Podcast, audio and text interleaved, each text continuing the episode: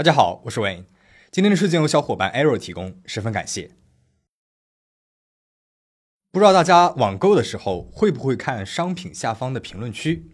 这评论区可以说是人才济济，什么样的评论都有。但是如果你看到这样的评论，会作何感想呢？今天我们要讲的就是一个喜欢在亚马逊上买完东西后做出惊悚评论的连环杀手。对了。如果你收到了我们系列袜的小伙伴，也记得去评论区评论一下哦。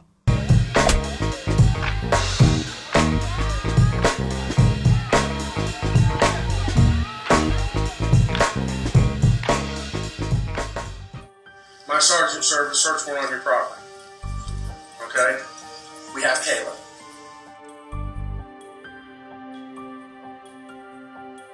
Just thinking it's kind of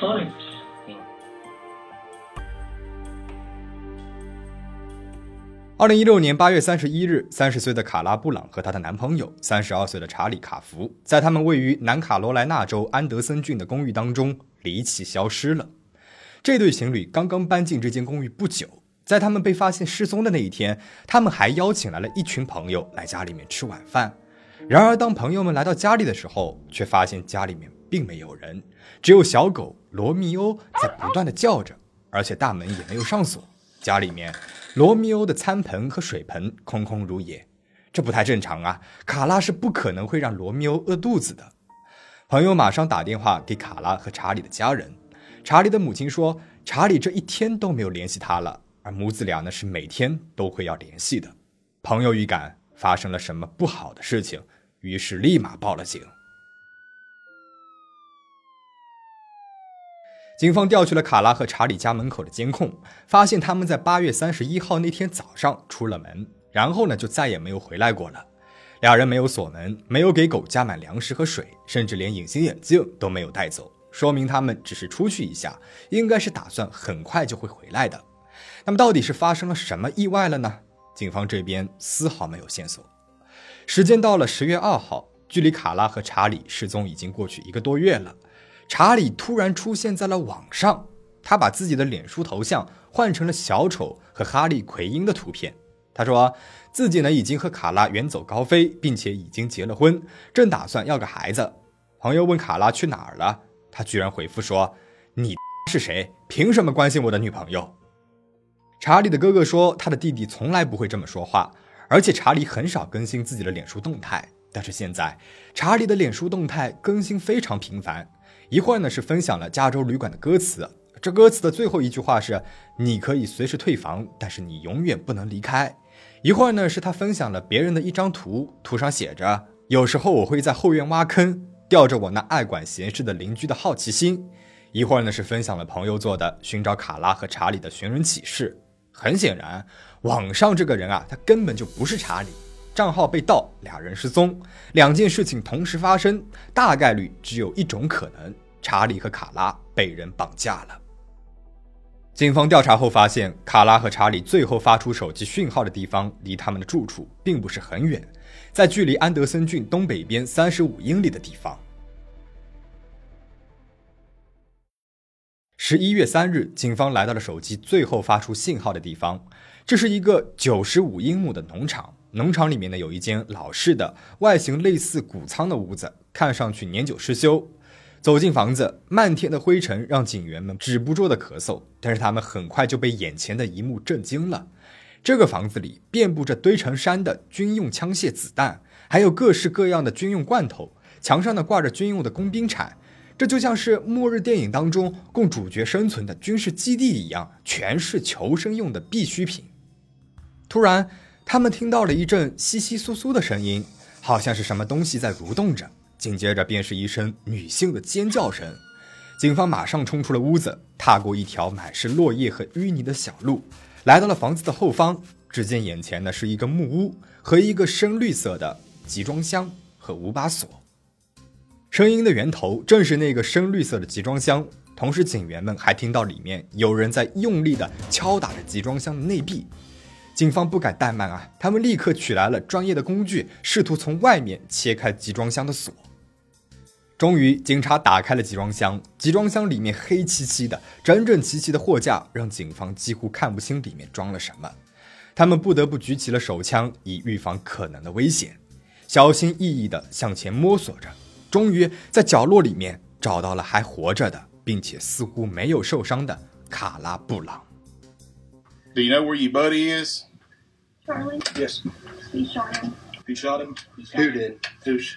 Todd Colehep shot Charlie Carver three times in the chest, wrapped him in a blue tarp, put him in the bucket of the tractor, locked me down here, and I never see him again. Okay. He says he's dead and buried. He says there's several bodies dead and buried out here. We have Caleb. Excuse me? We have Caleb in your property. She was locked in a container. Okay? She has told us that you shot and killed Charlie. 这个被手铐铐着的男人就是托德·科海普，也就是绑架了卡拉和查理的人。托德是个房地产经纪人，在当地可以说是小有名气。几年之前，卡拉通过前男友认识了他。卡拉和查理同居后，俩人呢想赚点外快，卡拉就想起了托德，并联系了他。托德雇卡拉打扫他的那些房子，这收入呢也不少，卡拉很开心。卡拉问托德有没有什么活是查理也能够干的呀？托德说：“有啊，我有个活，你俩可以一起干。”就这样，八月三十一号那一天，按照约定好的，卡拉和查理来到了托德的农场。这个地方距离托德自己的住所只有八英里远。卡拉和查理到了以后，托德让他们在门口等一会儿，要去车库里面取个东西。突然，托德走出了车外，拿着枪对着查理的胸口连开了三枪。查理当场死亡。在射杀了查理之后，托德威胁卡拉，将他带到了自己买来的那个集装箱里面。随后，卡拉便在这又冷又潮湿的集装箱内待了整整六十五天。这期间，托德每天会两次进入集装箱带他出来，去自己的房间吃饭，并且对卡拉进行性侵。如果卡拉拒绝，托德不会硬来，反而是跟卡拉说：“你得知道我为什么还会留着你。如果你对我没用了，我也会一枪崩了你。”托德还说他是为了政府杀人，说自己是搞军火的。当他回到家，他就会忍不住看到人性当中恶的一面。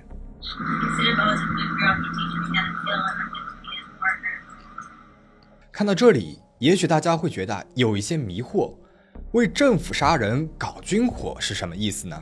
其实啊，这些都是托德为了吸引人故意说的。他似乎有着很强的妄想症，像是在模仿《电锯惊魂》等电影，想把受害者调教成自己的下属。随着卡拉的指引，警方很快找到了查理的尸体，尸体呢已经腐烂了。而更加恐怖的是，托德不知道出于什么原因，把他的两只脚整齐的给切了下来。托德被逮捕之后，警方对他进行了审讯。审讯当中，托德回答的不紧不慢，可以说是冷静且有教养，把自己这几年来的罪行娓娓道来。那么他到底是犯了什么罪了呢？我们后面再讲。这里我们先从托德小时候开始讲起。托德·科海普一九七一年出生于佛罗里达。托德的父亲是一位兽医，在他两岁的时候，父母离了婚，托德和母亲一起生活，而母亲很快又为托德找了一位继父。从此，托德噩梦般的童年便开始了。据他的推特所说，我的家人觉得把我养大是一件很费力的事儿。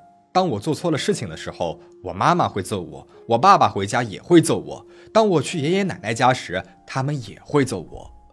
据托德所说，他小时候啊，爷爷会用电棍去打他。小时候的托德呢，就表现出了暴力和喜怒无常的一面。他虐待动物，并且经常在学校和人打架，可以说是连环杀手早期的征兆了。母亲呢，觉得他有精神病，就把他送进了精神病医院。但是精神病医院对托德啊，并没有什么限制，他很快就被检测正常，并且送回了家。随着年纪的长大，托德的体型呢也越来越大了。母亲开始对他恐惧害怕起来，每天晚上睡觉前都会把他锁在他的房间里面。Did he threaten to kill you? Yeah. He was tall enough and big enough that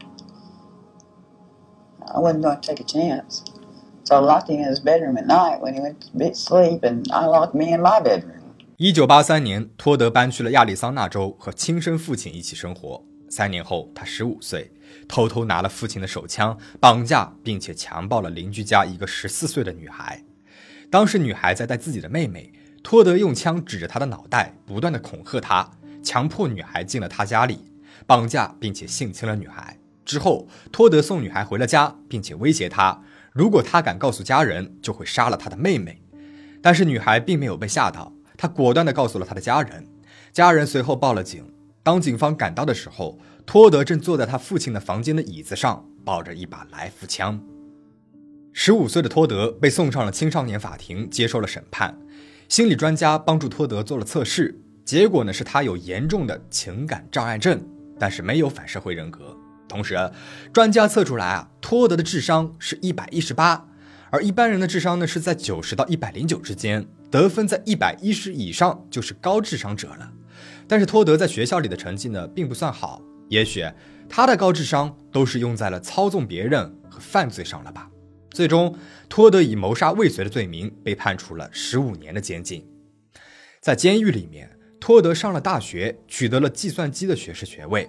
二零零一年，托德刑满出狱，回到了南卡罗来纳州，和母亲一起生活。二零零二年，他在一家体育用品公司当了平面设计师。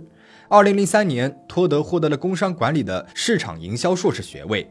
二零零六年，托德获得了一个房地产执照。当然，他在申请的时候并没有说自己的犯罪历史。那么，由于当时没有做背调，他只是说自己那个时候啊是和当时的女朋友起了一点小争执。然后呢，他就开了一个房地产经纪公司，还雇了不少的员工。托德的公司生意还算不错，经常被客户们五星好评。但是，员工们对他的评价却不那么好了。托德对于员工们住在哪里啊都一清二楚。他会在办公室里面公然的看黄片，也会公然的说自己是个性侵犯，坐过牢。而且，他会在自己的脸书上说，如果员工们不努力干活，就不会给他们付工资。但是，员工们呢都以为托德只是过过嘴瘾，没有人当真。此外，托德还十分热衷在亚马逊网购。而他呢，也会留下好评，并且分享自己的使用感受。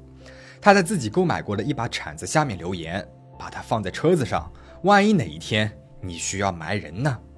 他在一把买过的刀下面评论：“我还没刺过人，但是我一直想试试。当我要刺人的时候，我会用上它的。”他在一把家用电锯之下评价：“非常不错，比起让邻居站着不动去追逐他，还不如用一把电锯来的方便。”他在一把锁下面评价：“很坚硬的锁，我放了五个在集装箱上面，但还是拦不住他们。但是这肯定可以拖慢他们的速度。这个锁其实就是锁在那个关了卡拉的集装箱的那把锁。人们绝对不会想到，这些啊都是托德使用后的真实感受。在托德事业蒸蒸日上的这几年，他那罪恶的不为人知的黑暗生活也在悄悄上演。” That was big building. Yeah. I cleared it in under 30 seconds. You what now? I cleared that building in under 30 seconds. You got a little bit proud. 二零零三年十一月六日，托德在南卡罗来纳州的切斯诺县的一个摩托车商店内，无情地射杀了包括老板、员工以及顾客在内的四个人。他们分别是三十岁的商店老板斯科特·庞德、三十岁的布莱恩·卢卡斯、克里斯·希尔伯特和五十二岁的贝弗利·盖。据托德被捕后说，他在那家店购买摩托车配件的时候需要找零，而店员嘲笑着拒绝了，还大声的嘲讽他不会骑摩托车。托德一气之下就把店里面的人都给杀了。随后他立刻逃离了现场，直到后来的顾客进店的时候才发现了一地的尸体。Okay, what's the problem? Apparently, everybody's been shot up here. 而令人震惊的是，当时的案件细节居然只有零星几点，托德也就这么逍遥法外了。一直到十三年后，二零一六年，托德被捕才结了案。托德经常会去一家餐厅骚扰那里的女服务员，他会邀请女服务员去他的家里面，或者留下很多的小费引人注意。其中一个服务员叫米根·可可西。而米根和她的丈夫强尼可可西在二零一五年十二月就失踪了，一直到托德被捕，警方才知道，原来梅根和强尼也被托德给枪杀了，被埋在了托德的屋子附近。I still was gonna give him a chance. And I picked them up and I drove them to my Land of It Kid Supplies and got them down to my building. And that's when Johnny pulled a knife out Mm-hmm. and You shot. I shot. 据托德说，他和梅根呢是在餐厅里面认识的。梅根看他每天开的车子不错，似乎对他有点意思。他和强尼的生活啊并不好， 托德呢就想帮帮他们，便把他们带到了他的农场里面，给他们点生活补助。没有想到强尼拿出了刀，想要打劫，于是呢他就毫不犹豫的把他给杀了。但是他当时啊没有杀害梅根，他把梅根关进了集装箱里面，对他进行了性侵。几天之后，他嫌梅根太吵了，便杀害了他。那么说起不杀卡拉的原因，托德说是因为卡拉很听话，不吵不闹的。其实，托德啊，他还有一个女朋友叫霍利，两人已经交往了十年了。那个关过梅根和卡拉的集装箱就是霍利买的。霍利说，她从来没有怀疑过自己的男朋友。托德一直都很关心她，让她觉得自己很重要。一直到她看到新闻，看到卡拉被救出来接受的采访，霍利才震惊了。如果卡拉没有获救，不知道还有多少无辜的人要命丧托德的魔爪之下。警方还怀疑托德卷入了很多他没有说的罪行当中，比如，两千年五月，在一家银行里面有三个人被谋杀，警方怀疑托德和这起谋杀案有关。二零一七年，托德写了一封信给当地的一个报社，他在信里面写道：“是的，我犯下的案子不止七桩，我告诉警察了，还告诉 FBI 了，但是他们不了了之了。”二零一八年八月二十日，托德告诉警方，他还埋了两具尸体，但是当警方带着他去现场，找了很久都没有找到。警方呢也不知道这两个遇害者到底是谁，搜寻工作第二天就结束了。有人认为。也许托德只是在愚弄警方。最终，托德被指控七起谋杀罪、绑架罪。由于托德认罪，所以逃过了死刑，被判处了七个无期徒刑。由于他还有两起性侵罪，外加六十年监禁。那么故事到这边呢就讲完了。托德是一个十分自大的罪犯，他故意在亚马逊网站上留下评论，无时无刻不在说着我是一个连环杀手。但是他吃准了没有人会当真，就敢这样明目张胆的，实在是让人细思极恐。二零一八年十月，托德的那个被他描述为杀人场所的农场，被人用七十万美元买了下来。而卡拉呢，获救后一直努力尝试着走出创伤。二零一九年初，她当时的未婚夫自杀了。二零一九年七月，她又被当时的男朋友指控家暴。现在，她有了新恋情，并且成为了一个女孩的母亲。祝她早日走出创伤，一切安好。另外，我们的系列袜还在售卖当中，大家有兴趣的话可以购买起来哦。如果已经收到了袜子的小伙伴，欢迎留下评论。最后，请大家保持警惕，保持安全我们下期再见。